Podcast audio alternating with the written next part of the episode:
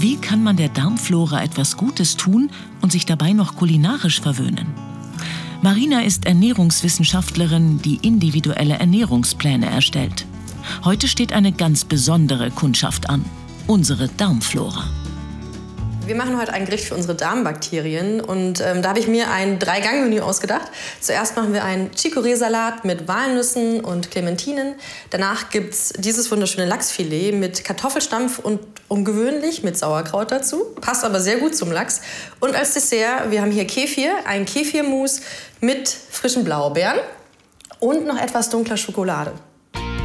Besonders gutes Futter für unsere Darmbewohner sind die Walnüsse für den Salat. Walnüsse haben wir jetzt deswegen dabei, weil die unsere Darmbakterien dazu anregen oder halt die notwendigen Rohstoffe liefern, damit die Darmbakterien Butyrat herstellen können. Das ist die Buttersäure. Das ist eine kurzkettige Fettsäure, die der Darmwand, also den Zellen, die die Darmwand ausmachen, Energie spendet. Zuckerarme Früchte wie Clementinen geben gesunde Süße. Aber vor allem die Ballaststoffe sind wichtig. Chicorée ist deswegen so wundervoll, weil er einen Ballaststoff enthält, der nennt sich Inulin. Und Inulin ist ein löslicher Ballaststoff, den mögen unsere Darmbakterien ganz besonders gerne. Deswegen sind eben diese inulinreichen Lebensmittel wunderbare, ich sag mal, Darmfreunde. Das sind dann sogenannte Präbiotika, also Lebensmittel, die unsere Bakterien dabei helfen, gut zu wachsen. Kartoffeln sind ein Geheimtipp, wenn man sie richtig zubereitet. Der Profi-Tipp ist, dass ihr die am Abend vorher kocht.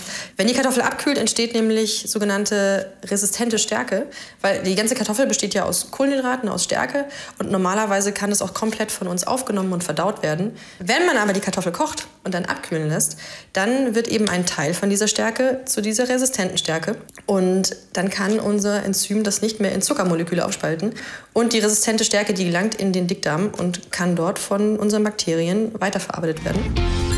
So wird aus der Kartoffelstärke ein Ballaststoff für unsere Darmflora. Die zweite Grundlage für den Hauptgang, ein uraltes Superfood, Sauerkraut. Wenn man dran riecht, merkt man, es riecht säuerlich und es ist irgendwie anders als normaler Weißkohl, weil es fermentiert wurde von Milchsäurebakterien. Und die Milchsäurebakterien sind natürlich dann drin, die wir gerne auch in unserem Darm hätten.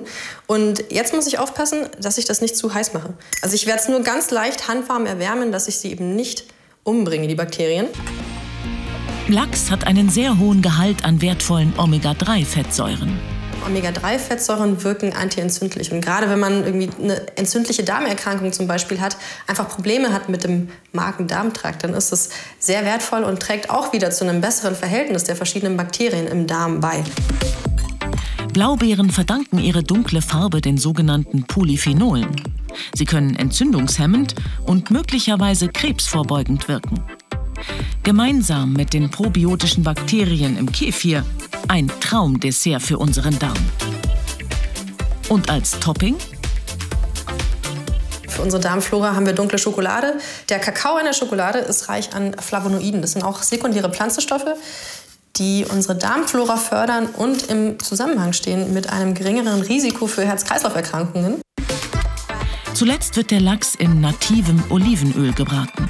Versuche an Mäusen haben gezeigt, dass Olivenöl eine gesunde Darmflora besser fördert als andere Fette. Anbraten und dann einfach ziehen lassen. Fertig.